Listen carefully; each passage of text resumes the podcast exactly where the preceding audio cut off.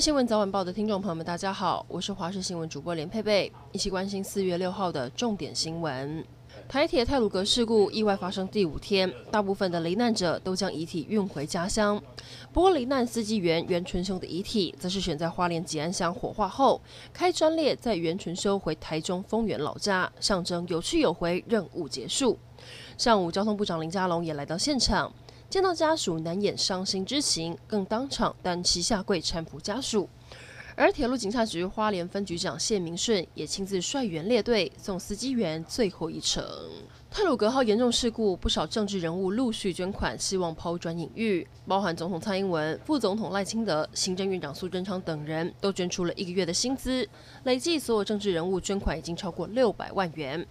而这一次事故中，其中有一位罹难者是北市府公务车驾驶的女儿。台北市长柯文哲亲自前往慰问，也表示会尽全力帮忙家属。台铁事故后，改革声浪再起。不过，桃园市长郑文灿一早接受广播专访，再次提到台铁民营化的难度，主要是因为台铁有九成三的售票收入都来支付，都来支付薪水还有退休金，根本没办法担负其他，根本没办法负担其他营运改善。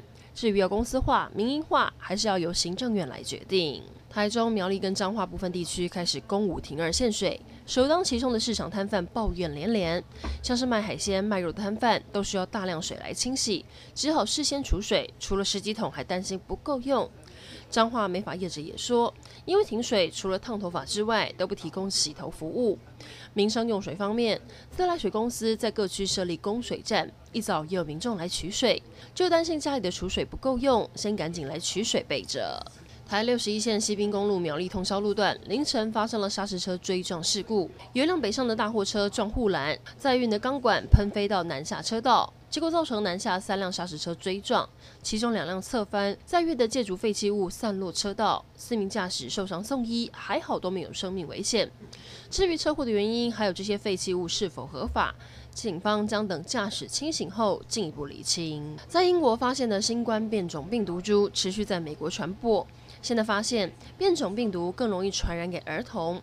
美国知名传染病学家之前接受媒体访问时，对此发出警告，他提醒大家要严守防疫措施，切勿松懈。另外，美国国务卿布林肯五号表示，将全力加快生产疫苗，并和全球分享。最后来关心天气，今天天气还是晴朗稳定，只有花东有零星降雨。因为吹东北风，北部、东北部天气还是偏凉。今天北部低温十五度，高温二十三度；中部高温来到二十八度，南部二十九度，东部是十五到二十五度。中南部日夜温差大，提醒您要适时增减衣物。今明两天天气相对稳定，要好好把握，因为到了周四会变天天。周四开始东北季风逐渐增强，伴随微弱的锋面掠过，也有些短暂雨势。周五、周六影响最明显。北部天气转凉，北部、东北部低温十六度，水汽多。北部东半部以及中南部山区都有下雨的机会。提醒您，春天天气变化大，要留意最新的天气资讯。以上整点新闻，感谢您收听，我们再会。